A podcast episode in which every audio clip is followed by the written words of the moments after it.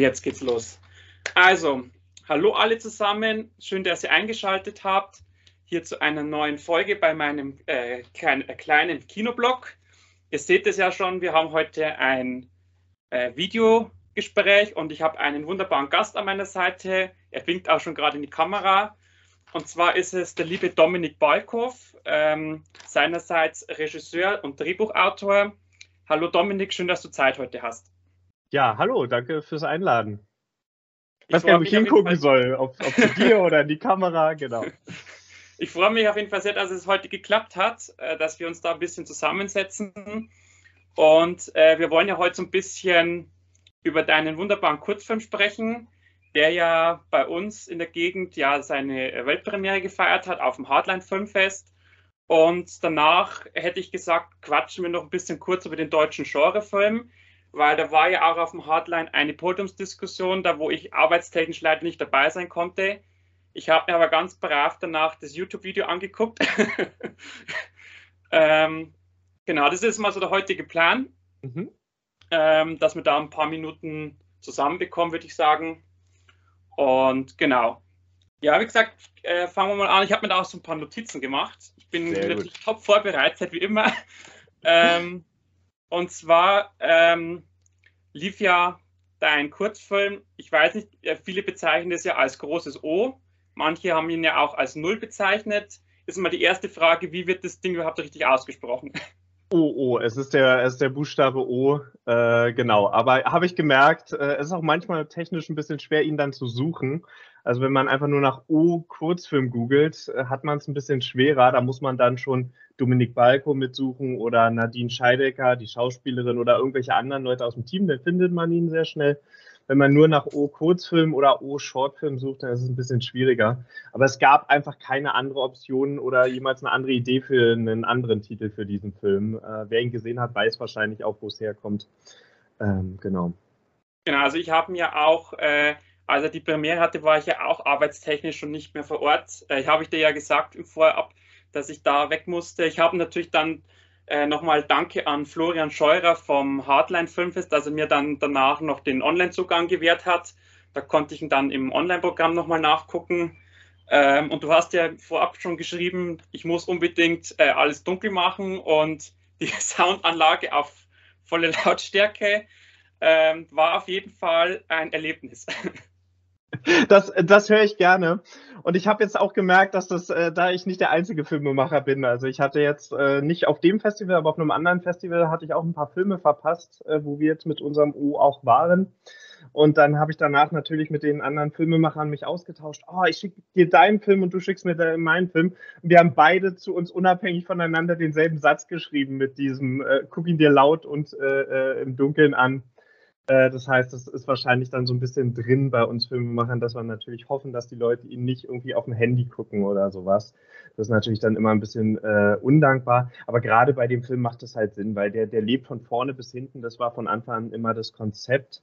Äh, ich weiß nicht, wie viel ich jetzt nochmal den Zuschauer irgendwie einführen soll in den Film, aber der, der lebt ja komplett von der Stimmung, die wir da erschaffen und der Atmosphäre. Und dementsprechend ist da natürlich ein abgedunkelter Raum, gerne möglichst groß, aber vor allem möglichst laut oder, oder in einer sehr guten Qualität mit Kopfhörern oder ähnliches, macht dann natürlich die Atmosphäre am intensivsten und am stärksten.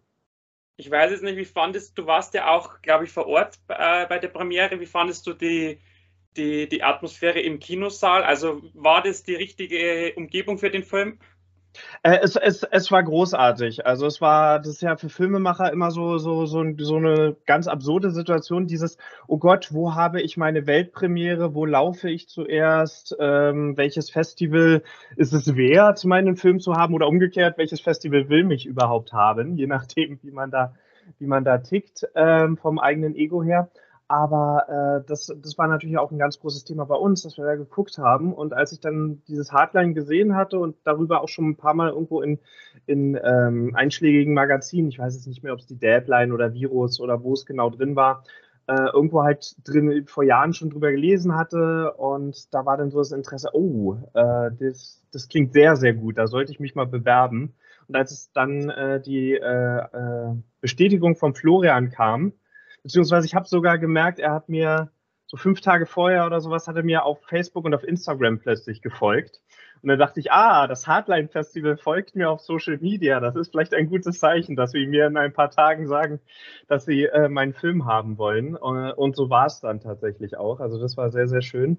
Und ich war wunschlos glücklich mit, mit, mit der Stimmung. Äh, also das Festival an sich, ich war jetzt das erste Mal vor Ort, war sicher nicht, egal ob ich mit einem Film hingehe oder einfach, wenn ich Zeit habe, so als Fan hingehe, sicher nicht das letzte Mal, dass ich da war. Äh, so, ein, so ein tolles, liebevolles Genre-Festival äh, im, im, im Mitten von Deutschland ist halt, ist halt nicht aller Tage und ist was ganz Besonderes. Und äh, die Stimmung war toll. Also die Leute haben an den richtigen Stellen unbequem gelacht. Auch hier wieder ist sehr düster und sehr atmosphärisch der Film. Von daher ist es jetzt kein Splatter-Action-Granate, wo irgendwie die ganze Zeit äh, Szenenapplaus gibt oder ähnliches. Aber man merkt, dass die Leute in den richtigen Stellen zusammenzucken. Man merkt, dass die irgendwie einfach unangenehm äh, berührt sind und, und das Ende sie so ein bisschen kurz erstmal niedergeschlagen zurücklässt. Und all diese Punkte werden da halt einfach sehr, sehr gut angesprochen und, und getriggert und war so ich habe ihn jetzt, glaube ich, fünf oder sechs Mal auf der großen Leinwand äh, gesehen. Äh, war, war definitiv ein Highlight-Erlebnis, das mit, mit dem Hardline-Publikum zusammen erleben zu dürfen. Das hat Spaß gemacht. Ja, der, äh, der Film wurde ja auch dann vom Publikum ja sehr gut aufgenommen. Ist ja auch auf, wenn ich mich recht erinnere, Platz zwei oder war es Platz drei gelandet am Ende. Ähm, zeigt ja auch, dass das Publikum ja auch begeistert war. Also ähm, wie gesagt, ich fand natürlich, für mich war auch einer der drei besten Kurzfilme.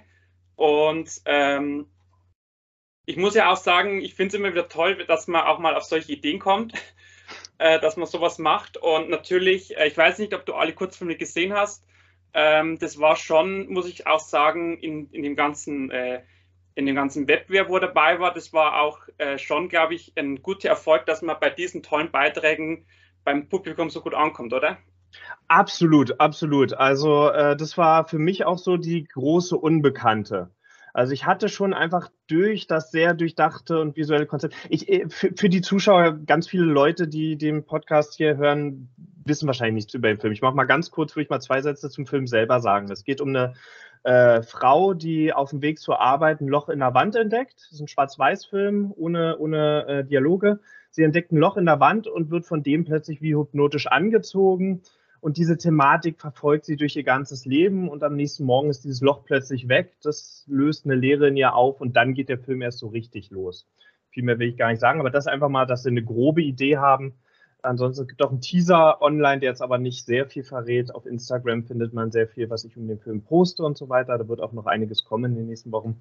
Das ist mal ganz kurz dazu. Äh, ja, Publikumreaktion. Ähm, das war für mich die große Unbekannte, weil ich es halt nicht einschätzen konnte. Wir hatten so eine Teampremiere wo mein Filmteam und noch ein paar andere Filmteams so ihre Kurzfilme zusammen in Berlin im Zoopalast zeigen durften. Ähm, aber da sind natürlich alle Freunde und jeder feiert einander. Deswegen war, war das für mich eine große Unbekannte. Und wir hatten jetzt zwei Festivals, äh, einmal äh, Hardline und einmal äh, Landshut, also auch bei euch da unten ähm, wo wir beide Male zweiter Platz beim Publikumspreis wurden. Ähm, und das zeigt ja wirklich, äh, dass es äh, extrem gut ankommt. Übrigens muss ich hier positiv erwähnen für Leute, die sich für Kurzfilme interessieren, beide Male tatsächlich hinter äh, Dana von äh, der Lucia, also den Kurzfilm Dana. Äh, ganz, ganz großartiger Kurzfilm. Wenn ihr eine Chance habt, den mal zu sehen, äh, macht das unbedingt. Also vollkommen verdient da zweit, also vollkommen verdient hinter ihr äh, weil das ein echt toller, sehr, sehr starker Film ist, der eigentlich schon fast mehr ein Langfilm sein könnte, der aber halt nur 18 Minuten geht. Ja. Ja, und die Luciana oder Lucy war ja auch vor Ort. Ich habe sie ja auch dann rumlaufen sehen. Ähm, die war ja, glaube ich, sogar fast alle fünf Tage sogar da. Ich weiß gar nicht, wie lange das du vor Ort warst. Ich bin, äh, den Eröffnungstag habe ich nicht mitgekriegt und ich bin dann am, am Dorn, ich glaube Mittwoch war Eröffnungsfilm. Ja. Ich bin Donnerstagmittag angekommen, genau. Und dann war bis das, zum bitteren Ende. War das dann äh, dein erstes Mal in Regensburg? Äh, ja, tatsächlich. Äh, das, äh, genau, da war ich das erste Mal. Ähm, magst du vielleicht kurz deine Eindrücke von der Stadt so ein bisschen vermitteln? Was, weil ja Regensburg ist ja auch eine etwas ältere Stadt, hat ja auch eine sehr äh, glorreiche, sage ich jetzt mal, lange Historie, ist ja basierend ja auf dem Römerlager von früher. Ähm, und da gibt es ja auch beim Hardline immer diese legendären äh, Abende danach, wo die Leute dann an die Kneipen gehen. Also wie waren das deine Eindrücke von der Stadt? Äh, super, super schön, total, wie du schon beschrieben hast, äh, alte oder altertümliche, ich weiß gerade nicht den Fachbegriff dafür, Stadt. Äh, toller, toller, äh, also gerade der Bereich am Wasser, dann mit den Brücken und, und, und den verschiedenen Kirchen. Wir haben so ein paar Spaziergänge durch die Stadt gemacht, wollten aber natürlich auch viel beim Festival sein und viel Filme gucken. Und eben weil die Abende so lang waren, hatten wir dann die Vormittage jetzt nicht immer, also ab und zu dann einfach brauchten wir sie zum Ausschlafen und nicht zwingend zum, zum Stadterkunden. Deswegen haben wir nicht so viel gesehen, wie wenn man einfach nur eine Woche da Urlaub gemacht hätte. Aber äh, das, war, das war auf jeden Fall eine sehr schöne Stadt. Ähm, ich gehe es gerade gedanklich durch. Ich habe auch so ein bisschen nebenbei mit einer Kamera gefilmt. Das habe ich noch nicht veröffentlicht. Ich will so ein bisschen, wenn noch ein paar mehr Festivals waren, die Aufnahmen dann irgendwie veröffentlichen.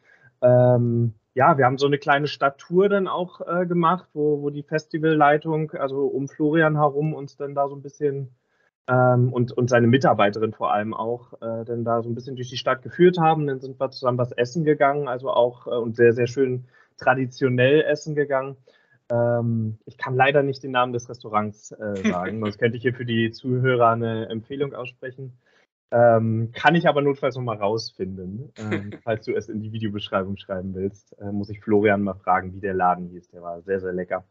Ähm, nee, also das rundum, äh, sowohl von Festivalseite auch von der Stadt selber war es toll. Das Einzige, was ein bisschen befremdlich war, aber ich glaube, das war Corona geschuldet, das ist nicht immer so, dass es so gewisse Sperrstunden, Uhrzeiten gab, dass gewisse Bereiche der Stadt und Zirkel der Stadt komplett geschlossen waren. Und wenn man dann halt für diese äh, äh berüchtigten Aftershow-Partys äh, nochmal irgendwo weiter trinken wollte, dann gab es nur sehr bestimmte Orte, an die man gehen konnte und wo man weiterziehen konnte äh, weil, weil ganz viel einfach nicht auf sein durfte. Das war so ein bisschen als Berliner äh, befremdlich, aber ansonsten äh, genau.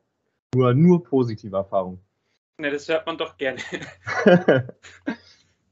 ähm, ja, du hast schon gesagt, du warst ja auch jetzt mit dem Flo ein bisschen unterwegs. Also kannst du, also war zum, also auch als Gast mein Eindruck, ähm, die, die Organisation war schon ziemlich, also nahezu perfekt, würde ich jetzt mal sagen also was mich so ein bisschen gestört hat, ähm, waren so diese langen Pausen zwischen den Filmen. Das war mir so ein Ticken zu lang.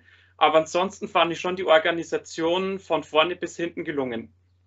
Äh, absolut, absolut. Äh, also gerade aus der Filmemachersicht äh, habe ich mich einfach super gebauchpinselt äh, gefühlt. Wir haben sofort von einer Mitarbeiterin äh, den Kontakt gekriegt. Sie war unser, Entschuldigung, unsere persönliche Ansprechpartnerin. Das heißt, egal was ist, wir konnten uns immer mit jeder Frage ob es mit unseren Filmen zu tun hat oder nicht, ähm, konnten wir uns bei ihr melden. Es wurden Pressetermine organisiert. Es war, also wir wurden wirklich perfekt umsorgt. Das war das war wunderbar. Ja, diese längeren Pausen, da hatten wir auch längere Gespräche unter uns Filmemachern dann drüber oder auch teilweise mit Gästen. Ich habe da, das ist ja auch das Tolle an dem Festival, dass du halt nicht nur mit den Filmfuzis redest, sondern auch mit den ganz normalen Leuten, die da, da sind. Das macht dann halt einfach nochmal viel mehr Spaß.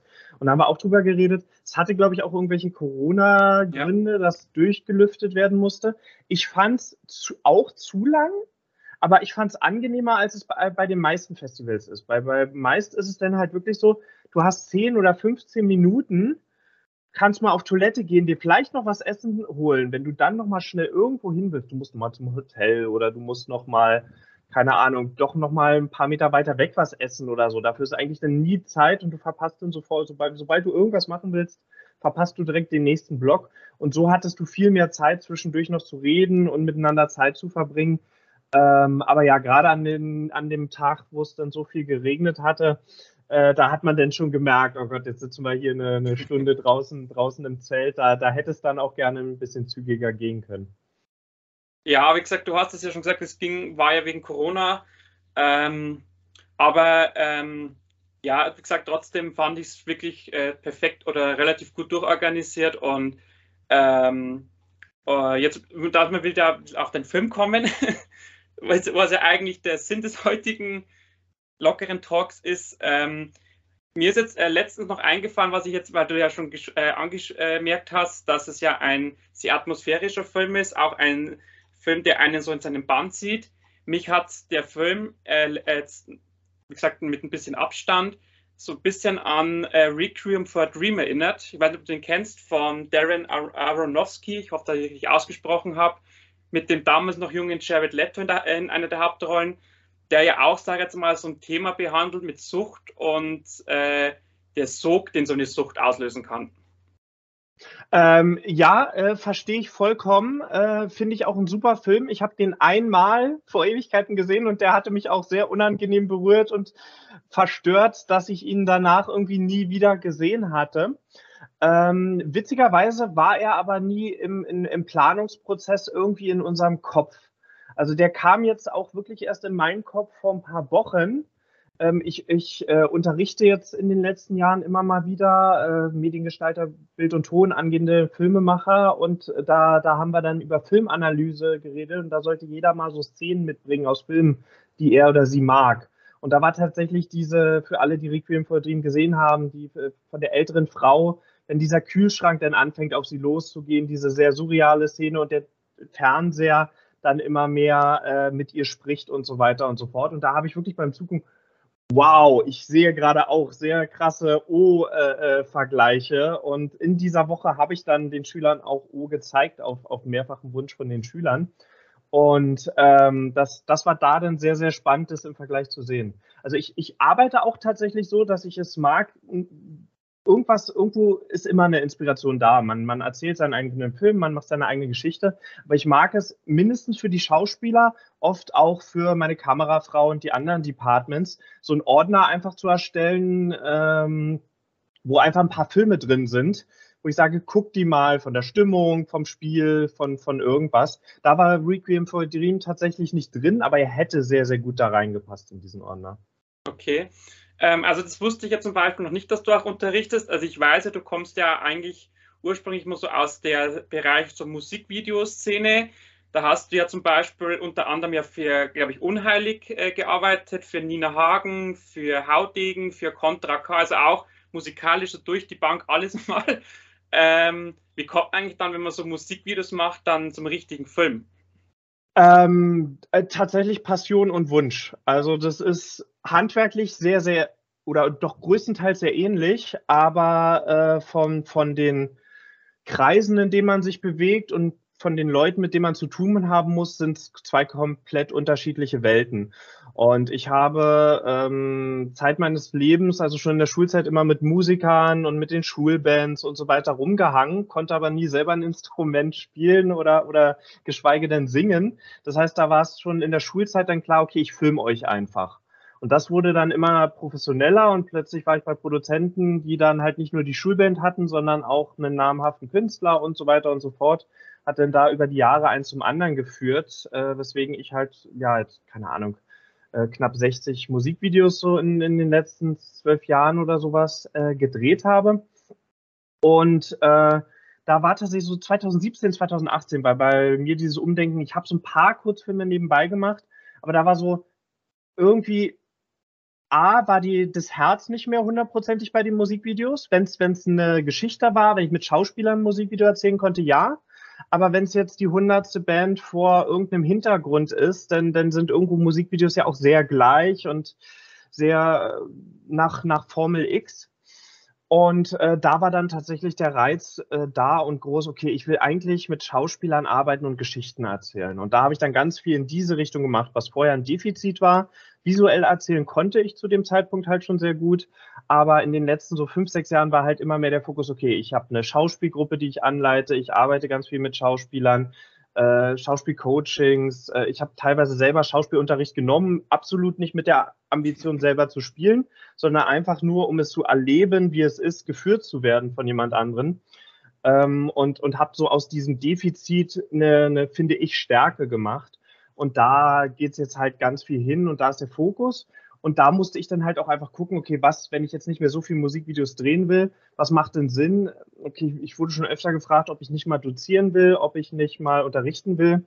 Und äh, da hatte ich dann 2019 das erste Mal gesagt, ja, warum eigentlich nicht? Ich probiere es mal aus. Und das hat dann natürlich Corona-mäßig auch perfekt äh, gepasst, äh, da, da dann äh, zu der Zeit zu unterrichten, weil da sind natürlich ganz viele Musikvideojobs weggebrochen. Also ich arbeite noch in dem Bereich, aber sehr selektiv und sehr, sehr reduziert jetzt in den letzten zwei Jahren. Und äh, der Fokus ist halt äh, jetzt äh, dann viel mehr auf, auf Kurzfilm und Spielfilm und, und ein narratives Erzählen mit, mit Schauspielern halt gewechselt. Wird es dann noch irgendeine Band geben, mit der du gern zusammenarbeiten würdest? Also ich könnte mir jetzt vorstellen, wenn jetzt zum Beispiel Rammstein bei dir anfragen würde, wärst du bestimmt sofort dabei, oder? Also äh, garantiert. Weil das sind ja auch immer Kunstwerke, was die da veröffentlichen. Ab, ab, absolut, absolute Kunstwerke. Ähm, nee, äh, das, das auf jeden Fall. Also das ist, ich bin total offen. Also ich drehe auch noch so zwei, drei Musikvideos pro Jahr, aber ich drehe halt nicht mehr in diesem Dauergeld verdienen. Das ist mein Hauptgeldverdienen-Modus, äh, wie ich wie ich es halt die Jahre davor gemacht habe. Ähm, was, was sehr angenehm und befreiend halt ist, dass der Fokus jetzt mehr auf den, den Film selber geht. Aber ja, da bin ich total offen äh, und äh, entweder, wenn es Leute sind, auf die ich Bock habe, oder wenn es halt eine krasse Idee ist, dann, dann bin ich sofort der Erste, der, der zusagt. Ich habe jetzt auf dem Festival Musiker zum Beispiel auch kennengelernt, wo ich mit meinem Oliv, äh, die aus Prag kommen, wo ich jetzt auch kurz bevor wir hier den, das gestartet haben, habe ich ihm geschrieben, hey, wollen wir nächste Woche nicht mal telefonieren und überlegen, ob wir nicht ein Musikvideo für euch machen können. Ähm, also äh, das auf jeden Fall. Und zu deiner Frage, was mein Wunsch wäre, also das absolute Nonplusultra, wo ich der größte Fan von bin, ist halt die Ärzte. Also mal was für die Ärzte zu machen, wäre ein, Traum. Ich habe tatsächlich, äh, als ich angefangen habe, bei einer Musiksendung gearbeitet. Da habe ich mal äh, Rott interviewt, äh, den, den also da spielt ja jeder jedes Instrument, aber quasi den Bassisten von den Ärzten, ist natürlich auch ein Sänger und so weiter und so fort. Der war da mit einem anderen Bandprojekt. Äh, das war ein ganz toller, aufregender Moment. Aber äh, genau, für die Ärzte, das wäre tatsächlich ein Traum, aber ich pushe es gar nicht in diese Richtung, dass ich da jetzt unbedingt mit denen zusammenarbeiten will, äh, sondern eher, wenn es sich da gibt, super. Also ich habe zum Beispiel, äh, was für mich so ein ganz spannender Moment mal war, äh, ich war in meiner Teenager, Teenagerzeit ein Riesenfan von Anti-Flag, so einer amerikanischen Punkband. Und plötzlich hat es sich ergeben, weil ich viele Sachen für Amnesty International gemacht hatte, so vor, weiß nicht, acht Jahren oder sowas. Und viel für Amnesty International in Berlin gedreht hatte. Und die hatten so einen Song zum 50-jährigen Jubiläum halt gemacht, mit anderen Bands, mit Donuts und Beatsteaks und so weiter und so fort. Also ganz viele Punkbands aus meiner Jugend, die ich ganz, ganz toll fand. Ähm, unter anderem halt vor allem dann Anti-Flag und mit denen dann zu drehen, das war auch so ein, so ein Wow-Moment, dass ich dann, wow, ich werde hier gerade bezahlt, um mit denen äh, zu arbeiten und gemeinsam hier was zu erschaffen. Das ist ganz, ganz toll und, und schön, ja. Ja, dann passt du ja auch perfekt zum Hardline mit deiner, sag mal, punkigen Vergangenheit, weil das Hardline kommt ja auch ein bisschen aus der Punk-Szene. Das stimmt. Ähm, obwohl man es ja im Flo gar nicht so ansieht. Das sieht eigentlich wie so der nette Nachbar aus. Äh, da war ich am Anfang auch erstaunt, als er mir erzählt, weil ich kenne ihn vorher auch schon ein bisschen länger, dass er so aus der punkigen äh, Ding kommt, dachte ich mir, okay, da muss ich meine Klischees ein bisschen überarbeiten. Also wenn man ein bisschen mit ihm redet, finde ich, merkt man schon noch den Punk sehr mit ihm. Vom Äußeren hast du recht, äh, auch wahrscheinlich bei mir, äh, äh, was habe ich heute an? Nee, das ist ein Filmshirt, also ist auch keine Band oder irgendeine Musik. Ähm, äh, bei mir, glaube ich, vom Äußeren wirke ich auch eher ruhiger und bieder meistens äh, zumindest was mir so andere sagen, keine Ahnung. Ähm, aber äh, ja, wenn du ein bisschen mit Flo redest, finde ich, da, da, da merkt man schon den Punk. auf jeden Fall. ähm, was, ich noch, was mir noch ganz äh, auf das Ding liegt ähm, oder auf der Seele, was ich noch fragen wollte, ähm, wo die Inspiration eigentlich zu O herkam. Ähm, weil ich dachte mir schon, wie ich den Film so gesehen habe, dachte mir, okay, wie kommt man jetzt? Aber du hast, du hast ja gerade schon gesagt, Requiem for a Dream war da, hat er gar keine Rolle gespielt. Und dachte ich mir, okay, wo kommt da die Inspiration her, dass man so einen Film über Sucht und über solche, sag mal, auch menschlichen Abgründe machen kann? Ähm, ja, also auch hier wieder, vielleicht war sogar Requiem for a Dream, eben weil ich den vor weiß nicht wie vielen Jahr, Jahrzehnten oder Jahren gesehen hatte, äh, irgendwo im Hinterkopf sich reingebrannt. Vielleicht, vielleicht war das sogar der Fall, aber bewusst äh, kam es äh, daher. Ich hatte im privaten Umfeld äh, äh, viel, das ist auch schon wieder länger her, aber sehr viel mit mit gezwungenermaßen mit Sucht zu tun, also mit Suchtsüchtigen, äh, äh wo ich als Angehöriger auch viel dann in, in geschlossenem Entzug war und begleitet habe und so weiter und so fort und viele Menschen mit vielen verschiedenen Süchten kennengelernt habe. Und das war von daher immer so ein Thema, wo ich gesagt habe, das bewegt mich, das ist krass.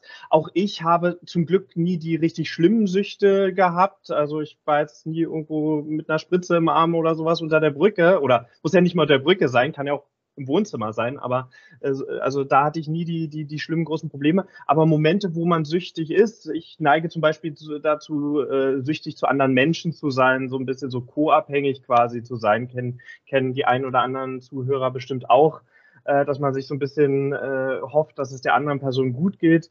Und äh, da dieses unangenehme Gefühl in der Magengegend. Das, ich, ich arbeite sehr viel, dass ich Gefühle irgendwie oder, oder, oder ja doch Gefühle eigentlich ähm, erlebbar machen will oder die verfilmen will. Und da war halt ganz lange die Überlegung, wie mache ich das? Und ich wollte halt keinen Junkie-Film machen. Und dann war irgendwann einfach eines Tages, ich kann leider den Kontext nicht mehr genau sagen, ob es ein Traum war oder wo es herkam, hatte ich halt ein Bild von einer, von einer, ich glaube damals war es noch nicht mal eine Frau, also relativ geschlechtsneutral, irgendwie einer Person, die vor einer, vor einer Wand stand äh, und die grinsend angestarrt hat. Und es war so ein unangenehmes, und das Bild war auch in Schwarz-Weiß und es war so ein unangenehmes Bild. Und da war dann irgendwie so, okay, dieses, dieses Bild, was ich da habe, zusammen mit diesem Wunsch zu diesem Thema mal irgendwas irgendwann zu machen, was nicht nur die Kinder vom Bahnhof 223 ist, sondern äh, was, was Neues, was Eigenes, ähm, war, da, war da ganz prägend, ja. Und du hast, du hast ja auch das Drehbuch geschrieben zu dem äh, Film. Ähm, weil, wie, wie, ist es bei dir, wenn du Drehbücher schreibst? Äh, bist du da jetzt relativ schnell fertig oder kann es auch mal Monate in Anspruch nehmen? Ähm, ich, bin, ich bin normalerweise sehr, sehr langsam dabei. O ging super schnell von der Hand weg und es gab Sachen, die sich ge geändert haben und verändert haben, aber da war die Drehbuch, das waren sehr wenige Überarbeitungen, dass wir an einem Punkt waren, wo ich mit Team und Leuten und Film mit, mit meiner Kamerafrau und mit der Schauspielerin und sowas geredet habe. Also sonst sind da deutlich mehr Überarbeitungen dir vielleicht nochmal einen Kollegen zeigen, nochmal Feedback einholen, da und da bin ich noch nicht ganz so sicher. Und das war von vorne bis hinten eigentlich sehr schnell, sehr, sehr sicher. Und das Schöne, was ich da zum ersten Mal in der Größe auch gemacht hatte, war tatsächlich, dass meine Kamerafrau gesagt hat, alles schön und gut, alles super, aber der lebt so von, von Timing und Momenten, ähm, dass wir eine Privis drehen, also so eine sogenannte, ja, sogenannte Privis, eine Prävisualisierung. Das kennen die meisten Zuhörer wahrscheinlich von irgendwelchen Actionfilmen oder Marvel-Filmen, wenn dann die Stuntmänner oder Stuntfrauen Monate im Voraus in, in einer Tonhalle den kompletten Kampf schon mal vordrehen, einfach nur mit, mit Handykamera auf Matten, ohne Requisiten, ohne Kostüm, ohne alles. Und das haben wir dann halt tatsächlich im ersten Corona-Lockdown gemacht, dass wirklich nur Kamerafrau, Schauspielerin und ich in einem leerstehenden Raum quasi mit ganz billiger Technik diesen kompletten Film gedreht haben und dann das erste Corona-Jahr, so die ersten Monate einfach genutzt haben, äh, gar nicht mehr am Drehbuch zu arbeiten, sondern diese Prives immer wieder umzuschneiden. Wir haben schon mal mit dem Musiker geredet, ihm schon mal was gezeigt. Hey, in die und die Stimmung wollen wir gehen. Das und das haben wir vor. Er hat schon mal was komponiert. Und das heißt, wir hatten dann eine sehr konkrete Vision und Idee und waren überraschend schnell weg vom eigentlichen äh, Arbeiten am Drehbuch. Also es war von daher sehr anders als die, die bisherigen Projekte in die Richtung. Und äh, wie schwer war es dann auch eine Schauspielerin für so eine Rolle zu finden? Oder hattest du da schon, ich weiß nicht, kanntest du die, äh, Nadine vorher schon oder war das dann wirklich äh, Casting-Aufruf, sie ist gekommen und oder wie, wie lief das dann genau ab?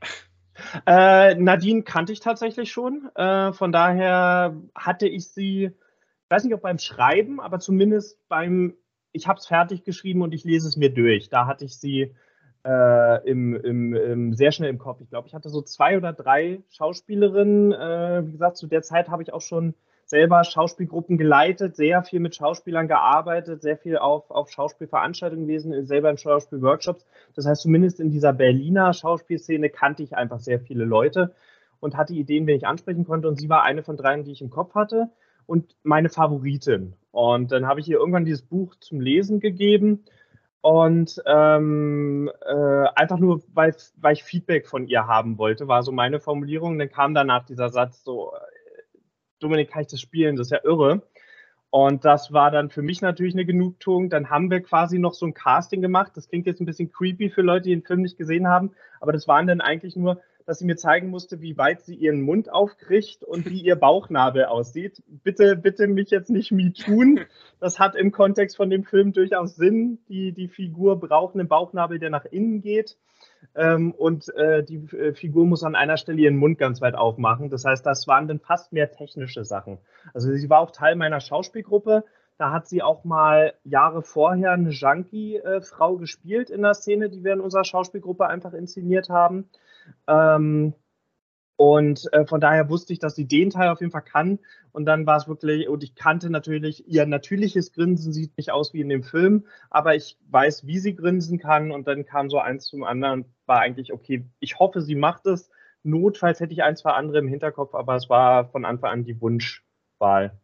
Mhm, und sie hat es ja auch wirklich gut gemacht. Also äh, ich, ich, dachte mir dann, wow, wie kann man das wirklich so authentisch auch spielen? Also äh, da hatte ich wirklich auch äh, ein teilweise schlechtes Magengefühl, weil es halt wirklich so, ich sage jetzt mal so böse auch gewirkt hat, äh, dieses Lachen, wie man es eigentlich nur aus so ganz wenigen Horrorfilmen auch kennt, äh, wenn jemand so böse lacht und dachte ich mal, wow, also die hat echt was drauf. Ja, absolut. Also Nadine, Nadine ist ein totales Talent. Ähm, und äh, gerade diese Nummer, das hat sie sowohl von der emotionalen Seite hat sie sich da reingefunden und auch dann, ist es jetzt gerade ein Lachen, wo, wo, wo, wo wir Angst vor ihr haben sollen? Oder ist es eher ein Lachen, wo wir fast schon Mitleid mit ihr haben, weil das so gezwungen ist, dass sie dem gar nicht mehr entfliehen kann. Also es war natürlich dann auch immer so, ein, so, so eine Besprechung von uns, wo sind wir hier gerade in der Geschichte und welche Intensität muss es haben und so weiter und so fort. Und ähm, ja, wurde auch irgendwie mehrmals schon gefragt, ob wir da digital denn nachgeholfen haben. Es gab ein einziges Bild, wo so minimal was äh, gedreht wurde, aber ansonsten haben wir, also da wurde ganz viel VFX-mäßig in dem Film gemacht im Hintergrund, aber äh, nicht, nicht an ihrem Grinsen, nicht an ihrem Lächeln.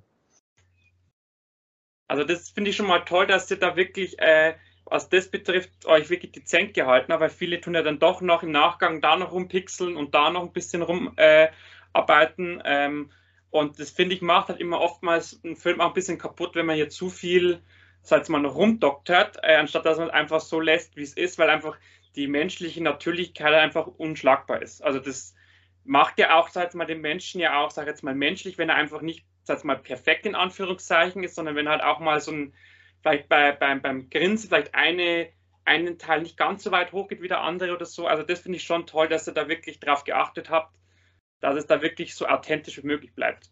Ja, ja, also es war auch dann äh, mehrmals schon, schon in der Planung und in der Vorbereitung auch immer das Thema, ähm, wo wollen wir Effekte verwenden? Es gibt, ich versuche es nicht als, also nicht zu spoilern, aber es gibt so eine sehr surreal, also der Film ist insgesamt, glaube ich, relativ surreal, aber es gibt nochmal so eine ganz surreale innere Welt, wie es in ihr drin aussieht. Ich glaube, das ist jetzt nicht total gespoilert. Und da war auch so am Anfang, gerade weil ich so ein paar sehr, sehr talentierte VFX-Artists kenne, ja, machen wir alles animiert, machen wir da, machen wir da ein Monster hin, wie machen wir das? Und dann war immer mehr, nee, lass uns, lass uns das mit Make-up machen, lass uns da zurückgehen. Ähm, da, da wird dann, da wird dann, wie verrat, wie rede ich drüber, ohne es zu verraten, aber da wird dann durch so ein Haut quasi gestochen an einer Stelle in dieser inneren Welt. Und das ist dann wirklich einfach ein, ein Steak aus dem Supermarkt, wo wir durchstechen, wo wir gesagt haben, ja, das sieht nicht hundertprozentig echt aus, aber das ist so, es ist so handgemacht und es ist so effektiv an dieser Stelle, dass uns das tausendmal lieber ist, als da, als da es komplett mit VFXen voll zu ballen. Die, die Effekte, die wir gemacht haben, waren bestenfalls alle unsichtbar im Hintergrund. Das ist so Mauern verlängern oder Leute, die nicht im Bild sein sollten oder Gegenstände, die nicht im Bild sein sollten äh, aus dem Bild nehmen oder einfach ein bisschen mehr Stimmung machen oder ein Bild ein bisschen mehr auffüllen. Solche Sachen haben wir da mhm. digital bearbeitet. Äh, magst du vielleicht noch ein bisschen was allgemein zu den Dreharbeiten sagen? So wie lange hat es gedauert? Gab es irgendwelche Vorkommnisse, die im Gedächtnis geblieben sind? Oder wo habt ihr genau gedreht? Äh, ja. Also so was ein bisschen so allgemein, wie das, was, oder wie das abgelaufen ist, ähm, auch jetzt im Zusammenhang mit den ganzen Corona-Bestimmungen weil das ist immer sehr interessant, wie das immer die Filmemacher so lösen. Jeder hat auch so ein bisschen andere Tricks, wie er das dann macht, dass, dass es soweit äh, für jeden passt. Ja, also wir waren, glaube ich, wirklich ein Projekt, dem Corona insgesamt, auch wenn es die Dreharbeiten selber stressig gemacht hat, insgesamt geholfen hat, eben weil wir gezwungen waren und gemerkt haben, okay, wir wollten eigentlich Anfang 2020 drehen, können wir jetzt nicht, geht einfach gerade nicht. Deswegen haben wir unter anderem diese Prävisualisierung gedreht und waren gezwungen, uns monatelang damit zu beschäftigen. Und die Dreharbeiten selber äh, waren in zwei Blöcken und, und ein, ein Bild wurde Spiel noch Monate später nachgedreht. Die zwei Blöcke hatten einfach den Grund, äh, wir hatten eine Außenlocation. Auch das, wenn ihr die, da Bilder euch anguckt online oder den Trailer, dann seht ihr diese, diese toll, dieses tolle Außenset. Und diese Location wäre uns im Dezember 2020 weggebrochen. Also die, die hätten wir ab Januar nicht mehr haben können. Und dann haben wir im zweiten Lockdown halt gesagt, fuck it, wir müssen jetzt im, im Dezember halt trotzdem drehen und haben um Nikolaus herum zwei Tage da gedreht.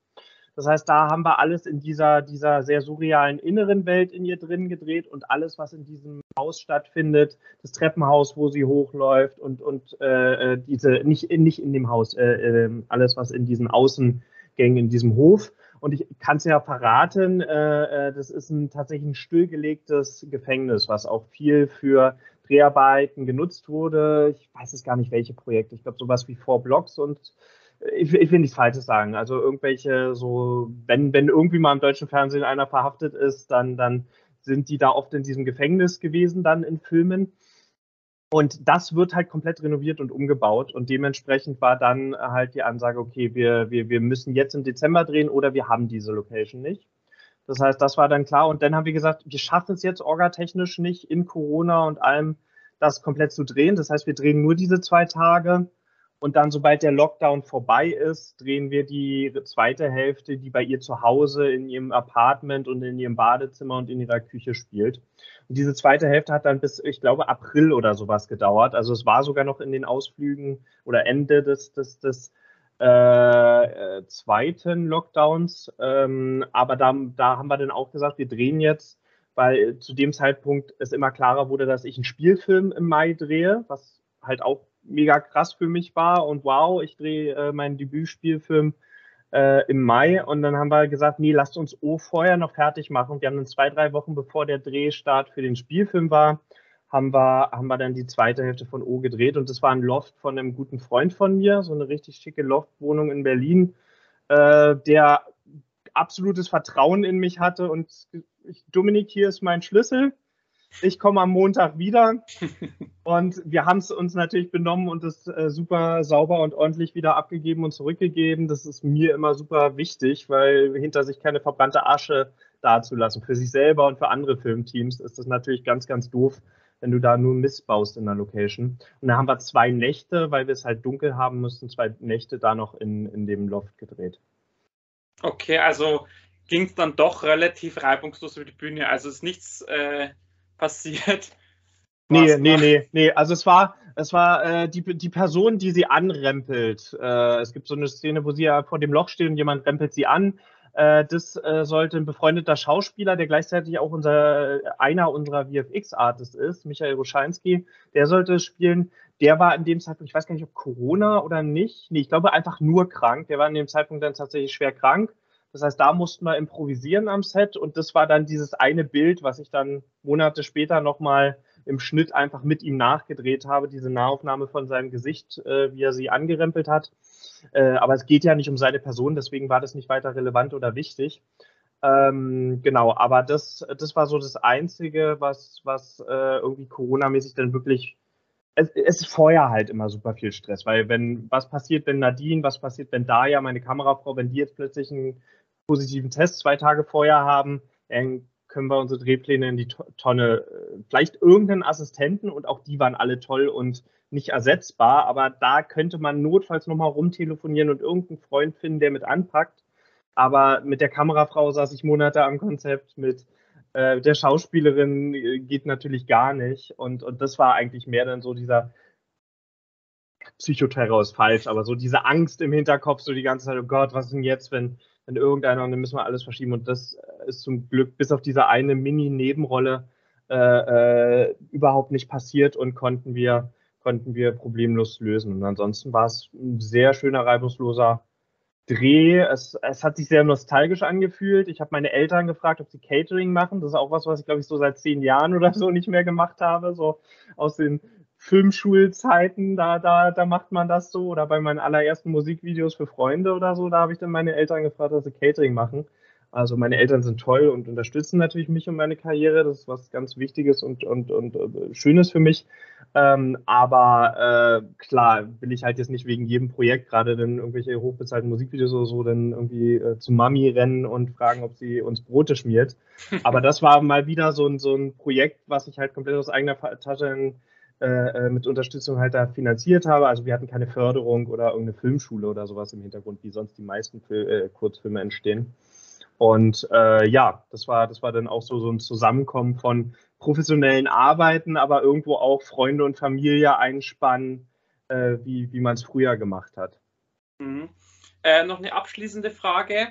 Ähm, Gibt es bei dir die Überlegung, ob man aus O vielleicht auch einen Langfilm machen kann oder spielt das aktuell gar keine Rolle? Also ich könnte mir das schon vorstellen, dass man diese, diese Thematik schon auf, sag jetzt mal, 90 oder 100 Minuten auch ausdehnen kann um vielleicht das ein oder andere noch äh, tiefer zu beleuchten?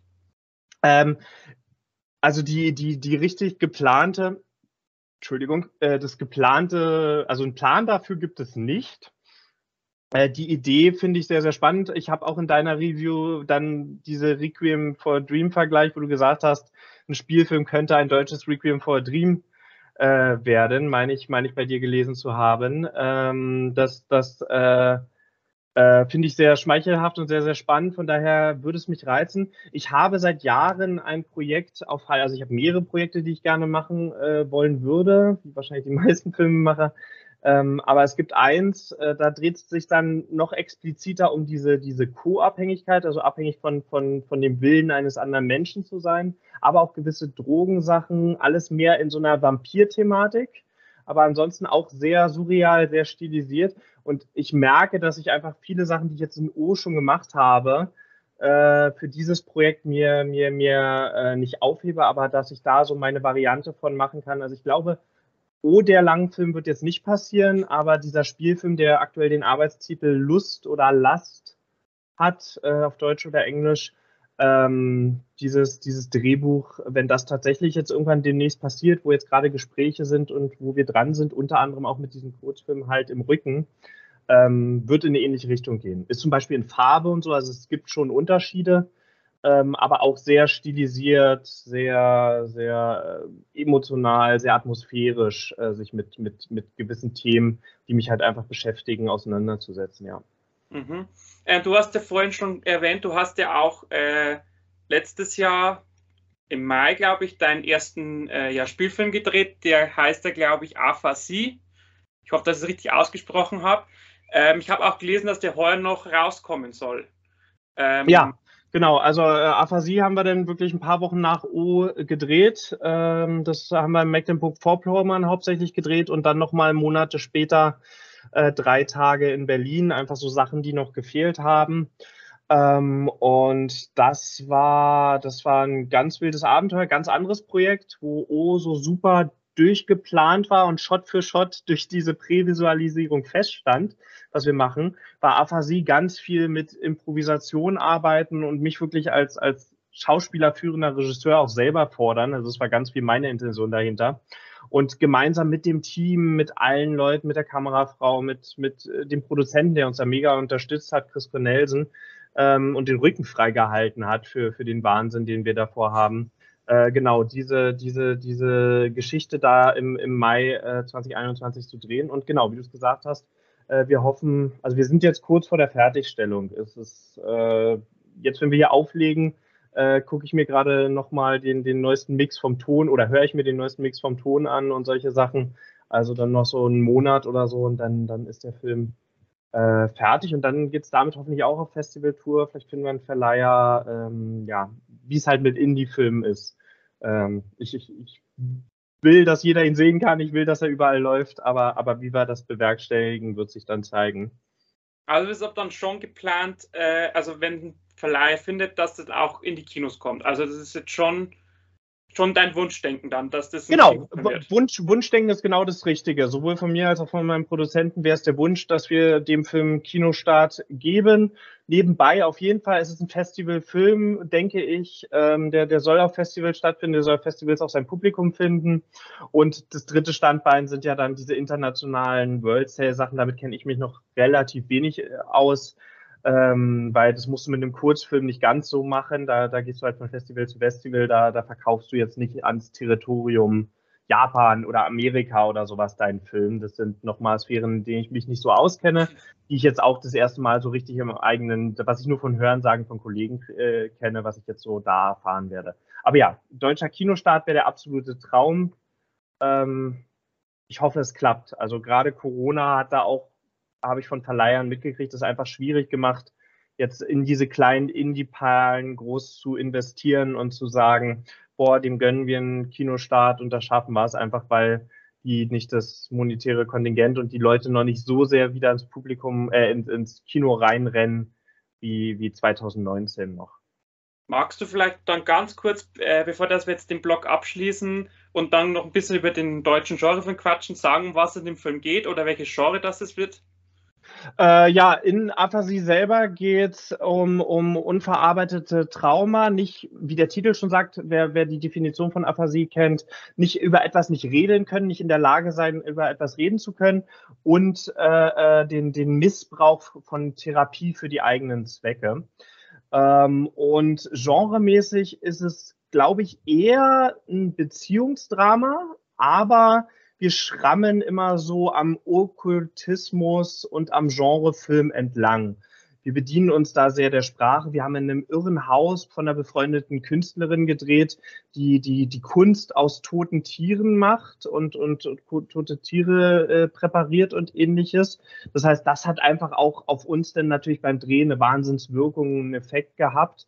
Und obwohl es jetzt kein reinrassiger Genre, geschweige denn Horrorfilm ist, wie es vielleicht U sich da eher eindefinieren kann, äh, ist, es, ist es immer wieder meine, meine Genre-Liebe und meine Liebe zu, zu Filmen wie Midsommar und Wicker Man, ohne mich mit diesen Meisterwerken vergleichen zu wollen, ähm, ähm, spielt da auf jeden Fall, glaube ich, mit rein und habe ich dann immer mehr entdeckt, dass, äh, dass da irgendwie doch was, so ein bisschen Genre, ganz ohne Genre kann ich, glaube ich, mittlerweile gar nicht mehr. Ja. Na, da bin ich auf jeden Fall sehr gespannt auf den Film. Ähm, würde mich zum Beispiel auch freuen, wenn der Film dann mal veröffentlicht ist, wenn wir vielleicht dann nochmal über den Film dann quatschen könnten. Super gerne. Wenn wir da einfach nochmal uns dann Zeit nehmen für so einen kleinen Podcast, dass wir da noch, also mit dem Film halt dann ein bisschen sprechen, dass ich auch ein bisschen Promo machen kann dafür. Ist ja auch mal so eine kleine Intention von mir, dass ich bei solchen kleineren Sachen auch gerne mal ein bisschen auch Starthilfe gebe oder halt einfach sage, okay, ich verbreitet es ein bisschen, wenn ich davon überzeugt bin. Und ähm, also wie gesagt, da bin ich sehr darauf gespannt, ähm, wenn dann der Film raus ist. Und ich hoffe natürlich, dass der Kinostart funktioniert, ähm, dass ich den auch im Kino gucken kann. Wenn ich jetzt schon O verpasst habe im Kino. Vielleicht ist ja noch mal ein Festival bei dir in der Nähe. Du wohnst direkt in Regensburg oder wo? Nee, 40 Kilometer nördlich. Okay, okay, okay. Vielleicht ist ja noch mal was in der Nähe. Ähm, aber ja, äh, also das kann ich dir übrigens nur zurückgeben. Also äh, da, das hilft total, so eine Kritiken und, und Pressestimmen zu haben. Ich habe es dann in Landshut ein paar Wochen später, als wir da bei dem Festival waren, mitgekriegt, dass dass Leute sozusagen mir geschrieben haben oder mit dem Festival kommuniziert haben, hey, wir haben eine Kritik von diesem Kurzfilm O gesehen, wir würden den gerne, weil Landshut aus Corona-Gründen so ein Hybrid-Festival hatte, auch wie Hardline, aber da haben, beim Hardline haben es nicht ganz so viele, zumindest in meinem Umfeld, mitgekriegt. Ähm, und, und die wollten dann halt, obwohl sie nicht in der Stadt waren, den Film halt online sehen. Und das haben unter anderem natürlich auch eigenes Social-Media-Posting von mir selber aus meiner Bubble, aber durchaus auch Leute, die irgendwelche Kritiken, ich weiß es nicht, ob explizit deine, aber auf jeden Fall die Kritiken gelesen haben zu dem Film und gesehen haben, ey, der läuft in Landshut, komm, lass uns den doch mal für, was war das, glaube ich, 99 Cent oder sowas kaufen und, und online angucken in dieser Woche vom Festival. Also alle Leute, die ihn jetzt gucken wollen, es tut mir leid. Ich werde ihn an irgendeinem Punkt, wenn die Festivals durch sind, online veröffentlichen. Das habe ich vor. Das soll ein Film sein, den Leute sehen und wo sie drüber reden. Mit Kurzfilmen kannst du jetzt eh nicht so viel, das sei denn, du hast ganz viel Glück. Geld verdienen. Äh, von daher will ich den jetzt auch gar nicht groß hinter einer gigantischen Paywall oder sowas verstecken, sondern ich will einfach, dass Leute den möglichst viel sehen und, und drüber diskutieren und reden. Aber das darf man halt immer erst machen, wenn, äh, wenn die Festivalrunde nach ein, zwei Jahren durch ist. Ähm, genau, weil versteht man natürlich auch, dass wenn ein Film im Festival läuft, äh, dann soll er nicht zeitgleich online zu finden sein. Nee, da gibst du mir einfach Bescheid und dann ja. werde ich es dann weiter kommunizieren. Ja, gerne. Dass viele den dann gucken können. Sehr gut, sehr gut, sehr ähm, gut, sehr gut. Genau, dann würde ich sagen, dann quatschen wir noch ein bisschen über den deutschen Genrefilm. Da können wir auch ein bisschen auch wieder mit dem Thema Hardline verbinden, ähm, weil er da auch ein zweiter Film Weltpremiere gefeiert hat, ein Langfilm, ähm, der jetzt auch eine Kinostart im September bekommen hat. Ich denke mal, du weißt, von welchem Film das ich spreche. Ja. Ähm, für alle, die es nicht wissen, äh, Holy Shit oder auf Deutsch Ach du Scheiße. ähm, der ja auch übrigens mein Lieblingsfilm des Festivals war und der ja auch, glaube ich, beim Publikum extrem gut angekommen ist. Ähm, der dann auch immer wieder, oder gerade solche Filme zeigen halt dann immer, das deutsche Genre-Kino kann halt doch noch geile Sachen hervorbringen, ähm, während man halt ansonsten halt immer relativ wenig so mitbekommt. Ich weiß nicht, du kommst jetzt ein bisschen aus dem Bereich, du wirst wahrscheinlich ein bisschen einen anderen Blickwinkel drauf haben, aber so ich jetzt mal als normaler Kinogänger bekomme halt von den deutschen Genrefilmen halt relativ wenig mit. Da geht halt vieles unter, neben so Sachen wie das perfekte Geheimnis, äh, seit neuestem auch äh, die Eberhoferei, die ja von Genre ja zum Mainstream geworden ist. Ähm, aber ich weiß nicht, wie du das dann so jetzt siehst aus, aus deiner Sicht. Aber wie gesagt, mein Ding ist, ähm, ich glaube, oder mein Empfinden ist, dass der deutsche Genrefilm halt da extrem untergeht. Äh, absolut, absolut. Also allgemein wahrscheinlich so das deutsche Indie-Kino insgesamt. Das war auch noch so eine Sache, die wir, glaube ich, damals auf der Bühne nicht gesagt haben, aber als wir danach noch weitergeredet haben, haben wir gesagt, eigentlich alles, was wir hier gesagt haben, gilt ganz besonders für den deutschen Genrefilm, aber an sich das Indie-Kino an, an sich. Und dementsprechend war etwas, so ein Film wie Holy Shit, der äh, jetzt auch nicht unendlich Geld hatte und nicht Tatortgelder hatte, aber auf jeden Fall mehr Geld, als wir alle hatten äh, hatte, ähm, war, war und gefördert wurde ähm, von, von Hessen, glaube ich, ähm, war das auf jeden Fall dann natürlich nochmal ein Kontrast, das da zu sehen, dass es so auch geht. Ähm, lange Rede, kurzer Sinn, ja. Also es ist, es ist definitiv so, dass der, dass der deutsche Genrefilm äh, sehr stiefmütterlich behandelt wird. Gerade Horror ist vielleicht nicht auf dem Niveau von Pornos. Ich glaube, Pornos sind jetzt noch tabuisierter in Deutschland, da spricht man nicht drüber, das ist so ein bisschen fui.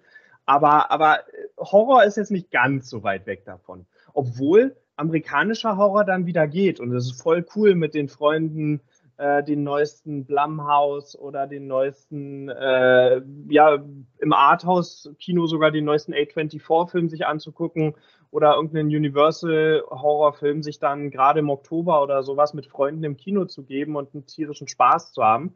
Äh, wenn du die Netflix-Zahlen aus Deutschland anguckst, wird Horror und Genre und Thriller äh, Sci-Fi, die werden mehr gestreamt als fast alles andere. Ähm, der erfolgreichste deutsche Genre, äh, die erfolgreichste deutsche Netflix-Produktion, äh, ich wollte gerade Sky Shark sagen, aber so heißt er nicht, äh, Blood Red Sky, äh, dieser Vampire im Flugzeugfilm. Egal, ob man ihn gut oder schlecht findet, aber es ist ein Genrefilm aus Deutschland von deutschen Leuten. Und äh, es ist mit Abstand die erfolgreichste deutsche Netflix-Produktion. Das sind alles so Zeichen, die eigentlich zeigen, hey, das Interesse ist da und mehr Mut ist zu unterstützen. Es liegt so ein bisschen an unserem eigenen veralteten Fördersystem, was total gut ist, wo andere Länder darauf neidisch sind. Aber es ist da natürlich super schwer, etwas zu machen. gerade sowas wie Holy Shit, auch da möchte ich jetzt nicht groß was spoilern. Ich habe den jetzt mittlerweile zweimal gesehen. Super unterhaltsamer Film. Guckt ihn im Kino, guckt ihn mit einem Publikum, wenn der im September ins Kino kommt ist es einfach ein Mordsgaudi und ein Riesenspaß, den zu gucken. Aber der, der explodiert ja teilweise in Splatter-Szenen und in Sachen, wo du echt denkst, wow, die haben das gefördert gekriegt. Und das ist schade, dass man so denken muss, wow, die haben das gefördert gekriegt. Bei in anderen Ländern, ich war jetzt mit meinem Kurzfilm in Spanien, die Spanier ticken da vollkommen anders. Also da ist das äh, gang und gäbe, dass solche Filme unterstützt werden und gefördert werden. Und da gibt es eine ganz, ganz große Genreszene, die äh, stark ist. Ja. Ich glaube, das liegt aber auch daran, also merke ich auch, wenn ich so die Kinoprogramme durchgucke, wobei man es auch ein bisschen differenzieren muss. Es gibt natürlich die großen Kinoketten, es gibt die kleinen Arthouse-Kinos. Also Regensburg hat ja den, sag mal, den Vorteil, dass wir ähm, also du hast in Regensburg das große Cinemax, das deckt das Blockbuster-Kino ab und du hast halt in Regensburg diese drei, vier kleineren Kinos, da wo ja also auch das Hardline war, im Ostendorf-Kino ist ja auch so ein Programmkino die halt dann oftmals doch so kleinere Produktionen anbieten, aber jetzt für Leute, die jetzt halt nur ein großes Cinemax oder Cineplex haben, die kriegen halt diesen Genrefilm gar nicht mit, weil diese großen Ketten diese, diesen eigentlich tollen Bereich ja komplett ausgrenzen, äh, teilweise nicht mal in der Sneak oder so spielen, sondern wirklich sagen, lassen wir die Finger davon. Ähm, da glaube ich, liegt es aber auch ein bisschen an den Kinobetreibern, dass dieser deutsche Genrefilm einfach nicht so diese Relevanz bekommt, als zum Beispiel der amerikanische oder der, ja, sag mal, der europäische Genrefilm. Genau, also an, an allen Ecken, an allen Ecken, vielleicht auch bei den Filmemachern selber, ist es bei allen so, naja, so richtig und ah, und niemand will der Erste sein. Und äh, es gibt immer wieder äh, erfolgreiche Genrefilme, kleinere und größere. Ich habe jetzt gerade Blood Red Skies genannt auf Netflix. Aber ich glaube, das ist tatsächlich zumindest in nächster Zeit auch das Realistischere dass das auf den Streamern stattfindet und dass, wenn dann, sei es jetzt ein Indie-Film wie in meinem Fall oder auch, auch, auch äh, staatlich geförderte oder direkt Netflix-Produktion selber. Auch die Serie Dark war ja international auch wahnsinnig erfolgreich, nicht nur in Deutschland selber. Ähm, dass, dass diese Produktionen wahrscheinlich dann auf den Streamern eher direkt zum Konsumenten kommen und, und, und ihre Leute finden und du es bei den Kinos einfach schwer hast, weil die müssen natürlich die, die Seele füllen. Und die haben dann da halt ihr Kontingent aus Amerika, was die Leute gucken und dann gucken sie ihre, das sind ja eigentlich auch, also auch so ein Superheldenfilm von Marvel oder ein Science-Fiction-Film von Star Wars. Das sind ja auch Genrefilme eigentlich, sehr, sehr vermainstreamte und für den besten gemeinsamen Nenner, aber das sind, das sind reinrassige Actionfilme und das sind reinrassige Sci-Fi-Filme. Ähm, das heißt, da sind wir eigentlich im Genre, aber äh, das ist dann halt nochmal in einer anderen Liga, die, die, die eine komplett andere, Ideo nicht Ideologie, aber eine komplett andere Zielgruppe einfach verfolgt. Ja, und wenn man sich ja mal anguckt, ich habe mir jetzt, wie gesagt, auch die Mühe gemacht, ein paar Sachen aufzuschreiben. Also wenn man sich die letzten Jahre anguckt, da waren ja wirklich so tolle Sachen dabei, wie der letzte Mieter zum Beispiel, äh, der ja, den ich ja auch extrem gut fand, oder Berlin-Alexanderplatz, diese Neuverfilmung die, glaube, knapp drei Stunden oder so ging. Dann hatten wir jetzt auch letztens erst äh, Schachnovelle, der ja auch äh, eher ein kleineres Publikum anspricht. Oder wir hatten Lieber Thomas oder wir hatten auch Nachschuss mit dem Lars Eidinger, den ich ja auch als Schauspieler sehr schätze, gerade in so kleineren Produktionen. Also es, ich sage mal so, es gibt ja eine gewisse Produktionsanzahl an diesen Filmen, aber ähm, das Problem ist halt, ich glaube, da sind wir uns ja einig, dass diese, diese Filme oftmals das Publikum nicht erreichen.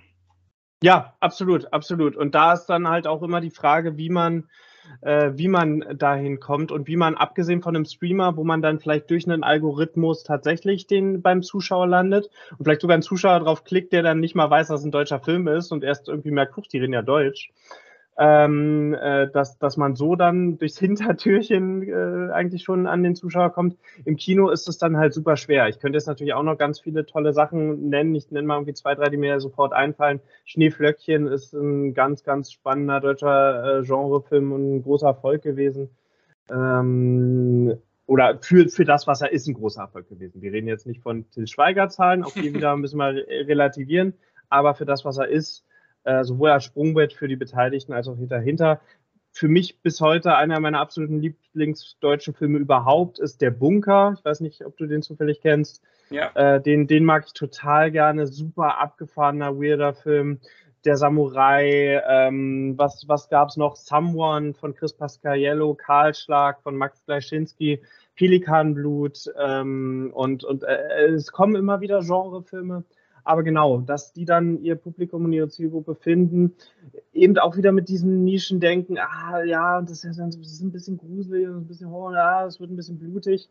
Ähm, ich, ich, bin super gespannt, was Holy Shit da, was da mit Holy Shit passiert im, im September, weil das ist so ein Film, das, das kann so wie, wie, wie unser Eins sich früher äh, Stapelfahrer Klaus auf irgendwelchen Partys angeguckt hat, kann das wirklich so ein Film sein ähm, und der ist hochwertiger und besser produziert als Stapelfahrer Klaus, äh, der wirklich kultmäßig einfach in zehn Jahren irgendwo jeder in der Sammlung hat und im Hintergrund. Weil ich würde es den Jungs wünschen, den Leuten dahinter, äh, ein ganz tolles Team, aber ähm, weiß, weiß man halt immer nie, ob, ob die dann die Zielgruppe finden oder gnadenlos untergehen, weil äh, ja, irgendwie niemand äh, mit, mit dem Thema was anfangen kann oder, oder einfach die Leute nicht wissen, dass es existiert. Das ist, glaube ich, auch ganz viel. Natürlich siehst du dann auf den Litwas-Säulen halt nur die, die äh, Schweighöfer-Filme oder die Filme, die dann äh, in dem Jahr irgendwie, weil sie irgendein Kriegsdrama sind oder sowas, Oscar nominiert sind und so weiter und so fort. Die haben natürlich das Budget da, die haben die entsprechenden Studios dahinter, die es produzieren. Und deswegen wirst du dann verhältnismäßig mehr äh, auf YouTube-Werbung und überall mit bombardiert, wohingegen so ein ganz kleiner, selbstgemachter Film ähm, halt einfach gucken muss, wo er bleibt. Und das ist, es ist, es hat sich was getan. Also ich glaube, vor zehn Jahren sah es noch sehr anders aus. Ich, das war jetzt auf dem Hardline das erste Mal, dass ich selber auf dem Panel saß äh, zu, zu diesem Thema. Aber ich habe es auf der Genrenale in Berlin, vielleicht kennst der ein oder andere Zuhörer, da gab es eigentlich jedes Jahr dieses Gespräch ähm, äh, und, und jedes Jahr diesen Talk. Und das hat sich über die, die, die letzten Jahre auf jeden Fall einiges getan. Da haben die Streamer auch beigetragen, dass einfach dass alles ein bisschen mehr befreit wird und jeder gucken kann, was er Bock hat. Aber äh, dass, dass ein deutscher Genrefilm im Kino ein richtiger Erfolg wird, ist, ist immer noch relativ schwierig. Also höchstens dann mit einem sehr starken Mainstream-Appeal, dass man dann wirklich in so eine QMI-Richtung oder sowas geht, mit ganz vielen Star-Schauspielern. Und äh, ist es überhaupt noch Genre oder ist es ein Krimi? Äh, ich würde es so schon so als Polit-Thriller ein bisschen genremäßig bezeichnen, aber ist jetzt wahrscheinlich nicht so ein nischig, nischiges, schmutziges Jörg Buttgereit, Timo Rose-Filmprojekt. Also das sind natürlich zwei Welten und ähm, ja. Ja, es liegt ja auch viel am Marketing. Also ich denke mal, die, der, der Lukas Rinker, also der Regisseur von Holy Shit, glaube ich, der wird sich ganz so schwer, weil der muss ja praktisch nur damit hausieren gehen, dass die Michaela Schäfer sagt, praktisch nackt zu sehen ist und dann werden sich wahrscheinlich viele den Film bloß wegen ihr angucken oder einfach wegen dieser, diesem Satz, Michaela Schäfer spielt damit, weil sie als Trash-Sternchen, sage ich jetzt mal, ja auch ein gewisses Zugpferd ist, wenn das auf dem äh, oder in der Werbung oder so mit vorkommt. Ähm, aber ähm, ich denke mal immer, so, so also gerade mit dem Thema Marketing, das wäre relativ einfach. Man kann es auch relativ kostengünstig auch umsetzen, wenn man einfach da, wie gesagt, äh, den Trailer irgendwo mal spielt oder einfach mal wirklich auch in den sozialen Medien ein bisschen was reinpostet. Also es ist nicht immer alles nur, sag ich mal, eine Geldfrage. Es ist auch, also mein Eindruck von außen, oftmals glaube ich, dass ich auch, dass viele einfach die, die, die Mühe und die Arbeit scheuen, einfach in die Richtung äh, mehr zu machen, als man vielleicht auch am Anfang bereit ist. Aber auf beiden Seiten würde ich sagen. Also vielleicht auch bei Filmemachern, wobei ich zumindest in meinem Umfeld natürlich mitkriege, dass alle, die haben da Jahre Arbeit reingesteckt. Also die versuchen das so gut es geht zu pushen und sind halt am Ende ihres Geldes und ihrer Möglichkeiten. Von daher, das habe ich jetzt nicht so oft mitgekriegt. Es gibt vielleicht ein paar Filme, die einfach nur raus geschissen werden. Ich habe jetzt kein anderes Wort dafür, aber in den meisten Fällen ist da schon sehr viel Arbeit und Liebe reingeflossen, weswegen dann Kampf ist. Aber auch auf der anderen Seite natürlich beim, beim Zuschauer, ohne den Zuschauer jetzt äh, anzugreifen. Aber auch da ist dann natürlich klar, wenn man, wenn man dann nicht in diese Richtung guckt. Und was gibt's denn da eigentlich aus, aus Deutschland? Wir haben jetzt beide zum Beispiel, finde ich, sehr viele interessante Titel von Filmen genannt. Da ist nicht jeder ein Meisterwerk, aber das sind, glaube ich, alles Filme, die du genannt hast und auch die ich genannt habe, die man auf jeden Fall sich mal angucken kann. Gerade wenn man sagt, deutscher Genrefilm, keine Ahnung, äh, ja, Nekromantik, Jörg Buttgereit irgendwann mal. Äh, vielleicht haben sie noch von German Angst mitgekriegt und äh, was, was, was gibt es denn da überhaupt noch? Äh, und dann die, die, ähm, na, wie heißt er? Ähm, Antikörper und sowas, wie heißt der Regisseur? Äh, Zunge, fällt Christian Albert, die, die ja, Christian genau. Albert-Filme. Der ist ja, der ist ja, würde ich sagen, der bekannt oder vielleicht nicht bekannteste, aber der erfolgreichste deutsche Genre-Filmemacher eigentlich, was so, was so die Zahlen angeht. Der bringt regelmäßig Filme braucht und der schafft es als einer der wenigen, äh, so, so, so halbwegs mainstreamig zu funktionieren. Er hat einen sehr hohen Output, also bei ihm erscheinen gefühlt so zwei Filme pro Jahr, vielleicht manchmal sogar in einigen Jahren hatte ich das Gefühl drei Filme pro Jahr. Äh, das heißt, nicht jeder ist ein Erfolg, aber es gibt halt dann immer wieder erfolgreiche Thriller, erfolgreiche Sci-Fi-Filme und so weiter dazwischen. Ähm, ja, Christian Albert ist da wahrscheinlich wirklich die, die Ausnahme von der Regel und einer der wenigen, der irgendwie so ein bisschen den Code geknackt hat und vielleicht auch international genug wirkt, dass der 0815-Zuschauer über diese Hemmschwelle, äh, deutsches Kino, was ja doch immer noch in, in vielen Köpfen drin ist, äh, oft auch berechtigterweise, wenn man sich einfach deutsches Fernsehen vieles anguckt, ähm, genau, da, da über diese Hemmschwelle hin, hinüber zu gehen und dann halt vielleicht wirklich mal so, so ein paar Perlen, die wir hier genannt haben, und es gibt noch so viele mehr, äh, anzugucken. Aber ja, man muss halt wirklich auf beiden Seiten aktiv äh, Suche betreiben oder aktiv äh, es pushen.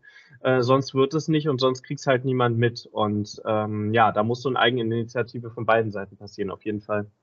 Oder wir brauchen einfach einen deutschen Nicolas Cage, der einfach allein durch sein Auftreten schon so viel äh, ähm, ja, ich sage jetzt mal Aufmerksam, äh, Aufmerksamkeit erzeugt mit seinem, äh, sag mal, Overacting, wie es jetzt der echte Nicolas Cage macht.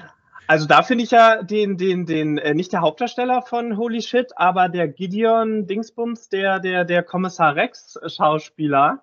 Also der hat schon, der ist schon in die Vollen gegangen. Der hatte schon extrem viel Spaß an, an, an äh, seiner Rolle in, in Kommissar Rex und äh, hat da den inneren Nicolas Cage äh, hier und da geschändelt, hatte ich zumindest so ein bisschen das Gefühl, gerade gegen Ende des Films, ohne groß zu spoilern.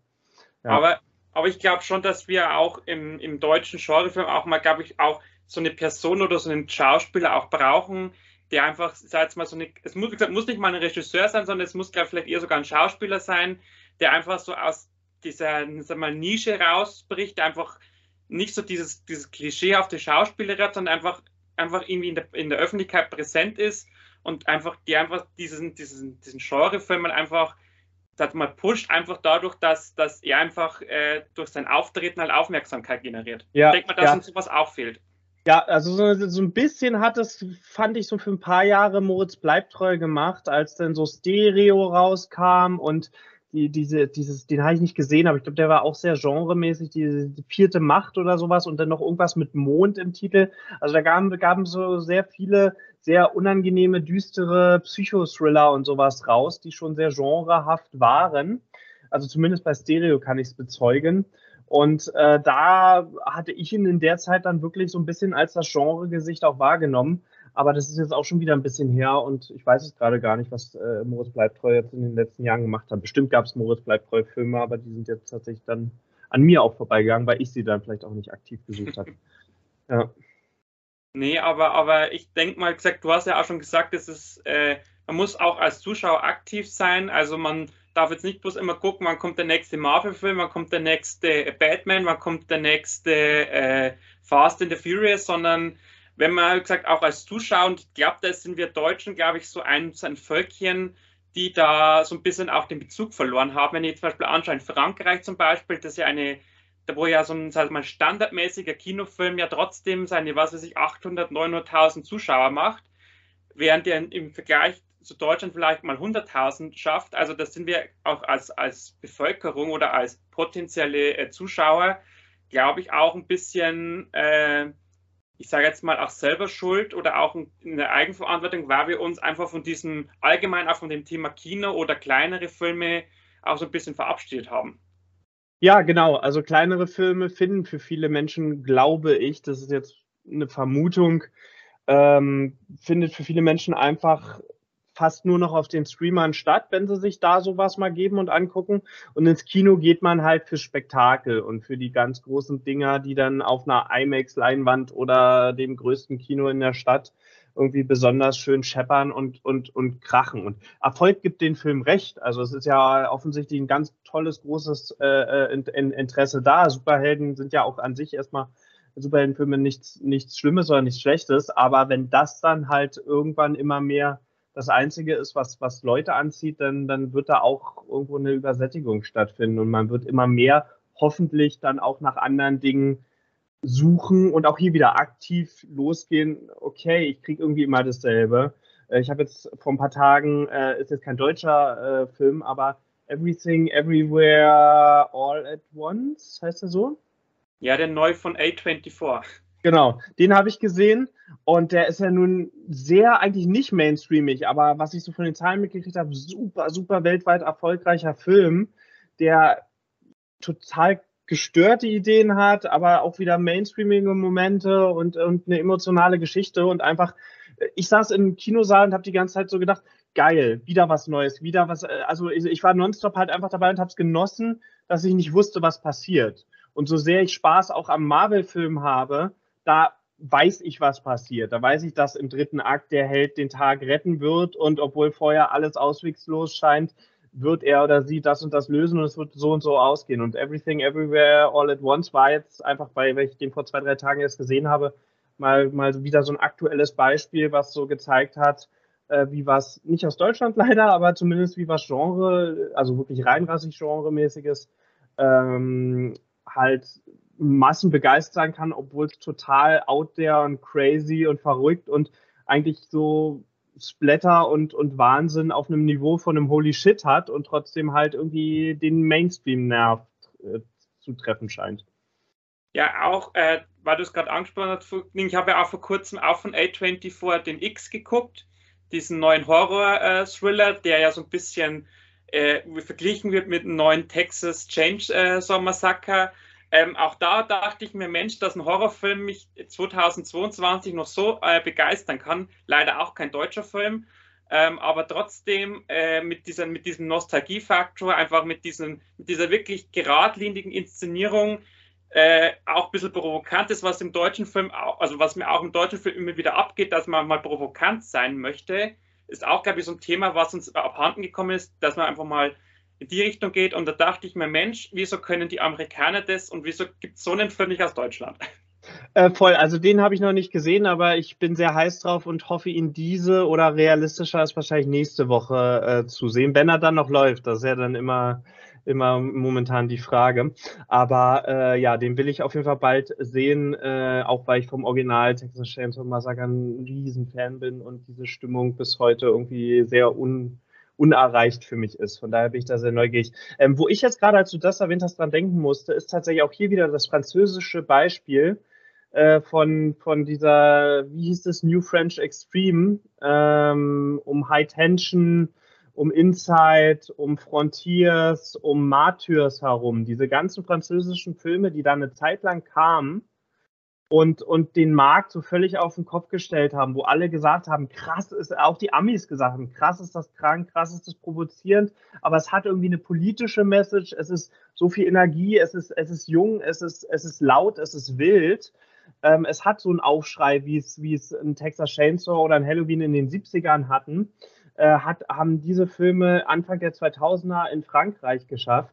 Und ja, vielleicht ist es wirklich sowas und es ist schön, wenn man ein bisschen Schneeflöckchen hier und der und der Film da äh, in Deutschland redet, aber vielleicht braucht es wirklich so eine, das war ja keine geplante Movement, aber dass es einfach so vielen Leuten so zu viel war in dem damaligen politischen Klima, die sind alle, auch wenn sie nicht in erster Linie politisch sind, aber die sind extrem aufgeladen, die spielen alle fast vor irgendwelchen Plünderungen und sowas vor dem Hintergrund und diesen, diesen, diesen äh, Demonstrationen, die da in den Banlieues stattgefunden haben und so, wenn ihr euch diese Filme anguckt, oder die meisten kennen es wahrscheinlich.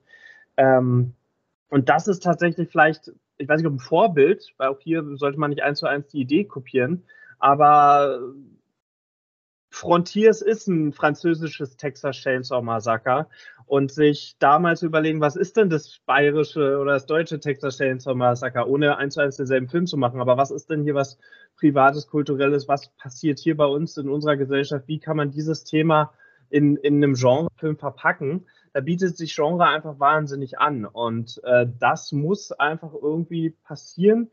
Und da, ich glaube, die, dieses Fazit, Zwischenfazit hatten wir auch auf diesem Panel, ähm, war halt, da, da findet in Deutschland ganz viel Validierung durchs Ausland statt.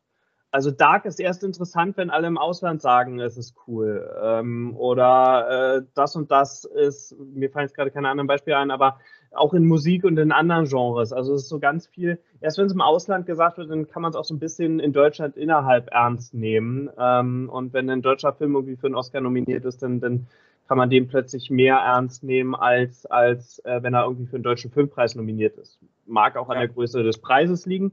Ähm, aber äh, ja, also das ist, das ist definitiv etwas, das sind so zwei Gedanken, die da auf jeden Fall sind. A, die Validierung durchs Ausland und B, vielleicht brauchen wir wirklich so eine, muss ja gar nicht mit dieser Extremität, also dass es so extrem ist, aber ähm, irgendwie dieser Aufschrei und dieses Provokante, was, was halt Genre wie kein anderes Genre, haha, kann, ähm, wäre, wäre etwas, was, was glaube ich, extrem stark und, und, und, und äh, guttunend wäre und vielleicht wirklich eine Chance, um, um nicht nur so Mühschritte nach oben zu gehen, sondern wirklich mal einen Sprung zu machen und richtig im Ausland wahrgenommen zu werden und äh, damit auch wieder im Inland. Ja, wie gesagt, einfach, ist, wie gesagt, es reicht natürlich ein Film, der einfach mal wirklich so mal, mal derbe auf die Fresse haut, um es mal so auszudrücken. Einfach, ähm, äh, da kann man auch jetzt kurz noch den Bogen zur Musik wieder schwingen, so wie sie auch zum Beispiel Rammstein gemacht haben. Die sind ja eigentlich auch nur so groß geworden mit Provokation oder einfach aus diesem, sag jetzt mal, Hardrock-Klischee äh, auszubrechen und einfach sagen, okay, wir machen, ob es jetzt von Anfang an bewusst oder unbewusst war, das möchte ich jetzt gar nicht mal werten, aber einfach was gemacht hat, was keiner erwartet hat und wie gesagt, man sieht, man ist der, der Erfolg gibt ja zum Beispiel Rammstein ja recht, die sind ja heute noch eigentlich die größte deutsche Band und das nach über 30 Jahren noch. Ähm, gesagt, weil die einfach äh, damals aus ihrem Ding ausgebrochen sind. Und ich glaube, dass das auch der deutsche Genrefilm machen muss, einfach mal ausbrechen aus diesen äh, äh, eingefahrenen Gepflogenheiten. Und die einzigen Filmemacher, die mir da äh, jetzt spontan einfallen, äh, sind tatsächlich Jörg Buttgereit und Olaf Ittenbach, die es so ein bisschen in ihrer Zeit damals, äh, Jörg, glaube ich, mehr in den 80ern, Olaf in den, in den 90ern oder frühen 2000ern, wahrscheinlich eher 90er, die wirklich im Ausland, aber das sind halt wirklich nicht abwertend gemeint, aber es sind größtenteils Amateurfilme oder in, unter Amateurbedingungen gedrehte Filme, die aber einfach so krank und krass und provozierend waren, ähm, dass, dass die halt auch ihr Publikum gefunden haben und einen Aufschrei und dass man dann gesehen hat, was da in Deutschland passiert und gemacht wurde. Und das, diesen, diesen Aufschrei, den gab es in der Form im Genre wahrscheinlich dann wirklich nur äh, in diesem, in diesem gehobenen, äh, also gerade die Sachen von Jörg sind ja auch sehr, sehr künstlerisch, äh, in diesem gehobenen Amateurniveau weil das halt niemand finanziert und weil das niemand fördert. Also auch, auch, auch da ist es dann wahrscheinlich schwierig. Und ja, so eine, so eine Zeitenwende, so eine Movement,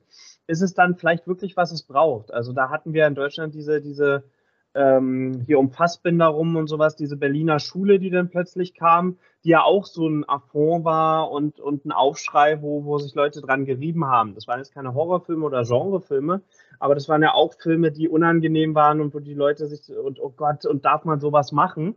Und die war, haben dann zu der Zeit, äh, weiß ich nur historisch und das Hören sagen, aber die haben dann in Talkshows stattgefunden, die, die, die, die wurden dann gesehen, oh, der neue Fassbinder-Film, den, da, da müssen wir unbedingt reingehen. Ähm, mal sehen, was der diesmal Krankes gemacht hat.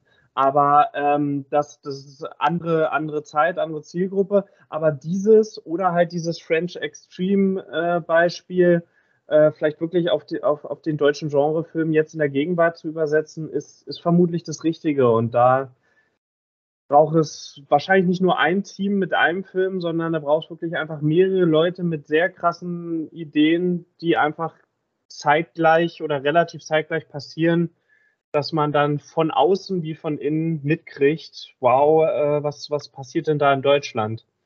Ja, und, und wie wir es auch, glaube ich, schon angesprochen haben, die Filmförderung muss sich da ein bisschen ändern, dass die, ähm, ich sage jetzt mal wirklich, den Namen Filmförderung auch ein bisschen gerechter werden.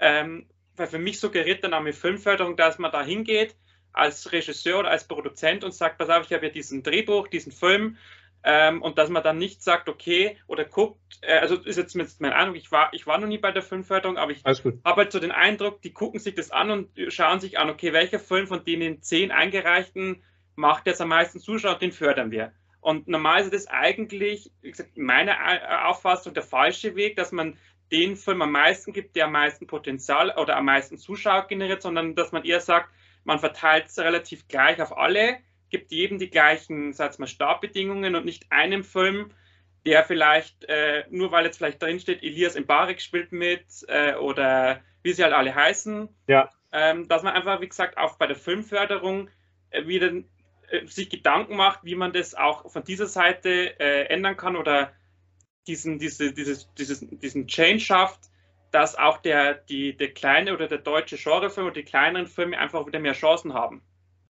Nee, äh, absolut. Also ist viel Wahres drin. Auch dein Blick von außen ist da, trügt dich jetzt nicht. Also es ist nicht alles so schwarz-weiß. Äh, nicht jede Filmforderung funktioniert so. Es gibt durchaus welche, die gezielt versuchen, interessante Filme und, und Nachwuchsfilme und so weiter rauszupicken. Aber auch da gibt es dann oft äh, Restriktionen. Also ich will jetzt nicht sagen, welcher Förderer, aber es, es ging denn mal einer durch eine Branche, die wollten dann ähm, Mystery-Filme, hieß es halt, drehen.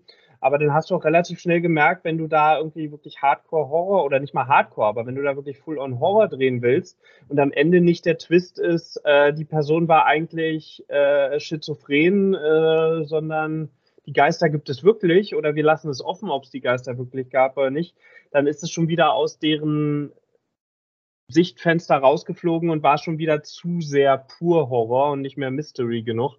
Und so eine Beispiele gibt es halt immer wieder, wo Leute es dann versuchen, aber sich auch nicht so richtig trauen. Und ähm, klar, verstehe ich, so ein Förderer sitzt da in seinem Beruf und lebt davon und äh, die wollen alle ihren Job nicht verlieren. Da sind wir selbstständigen Filmemacher in den meisten Fällen dann vielleicht noch mehr hungriger, etwas, etwas zu machen und etwas auszuprobieren und auszubrechen äh, weil wir nicht diesen, diesen sicheren Job haben, den wir eventuell damit gefährden, wenn wir, wenn wir was, was, was äh, wagen, was nach hinten losgeht.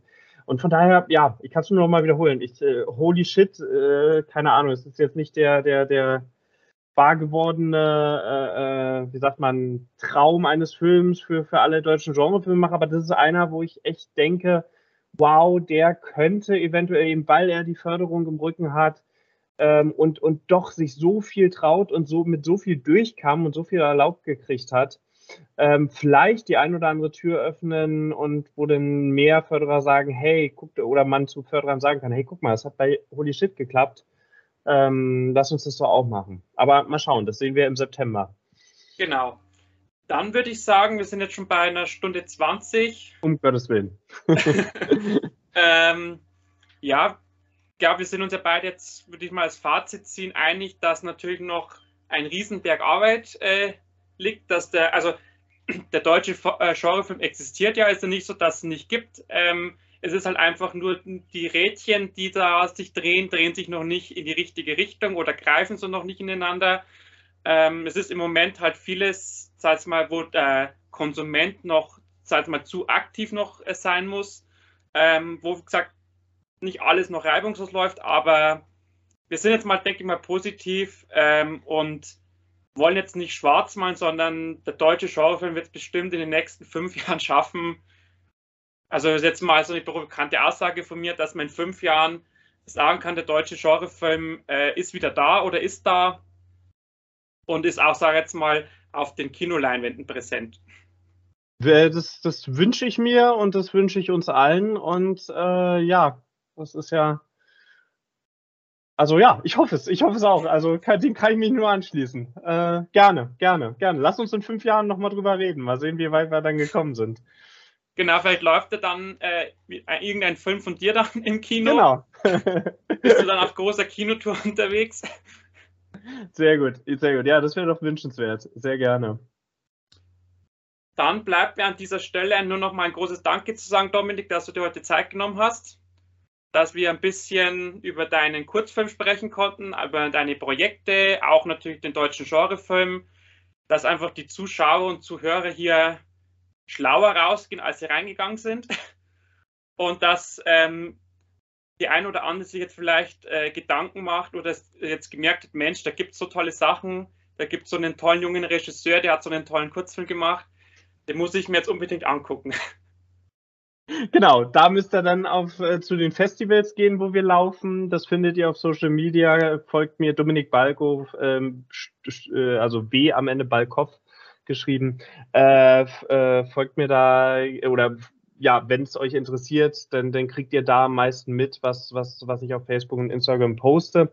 Und ähm, dann seid ihr so ein bisschen auf dem Laufenden und allgemein genau. Guckt, guckt mehr äh, über den eigenen Tellerrand und guckt mehr Genre, wenn ihr auf sowas Bock habt und wenn ihr es sucht oder gerade wenn ihr euch ertappt habt, dass ihr den Satz schon mal gesagt habt, nee, es gibt's ja nicht oder, oder deutsches Genre ist tot oder deutsches Genre ist nur Kacke.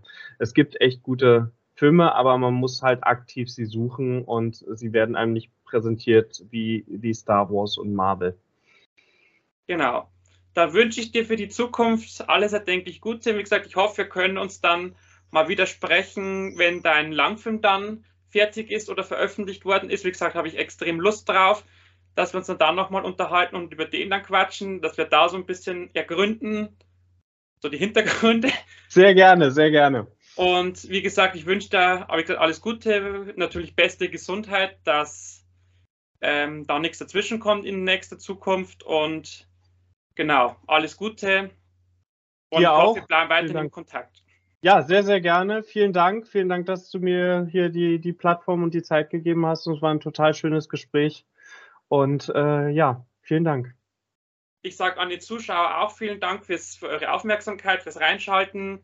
Und äh, ihr wisst einfach immer mir oder auch dem Dominik auf Instagram folgen. Da seid ihr immer tagaktuell informiert.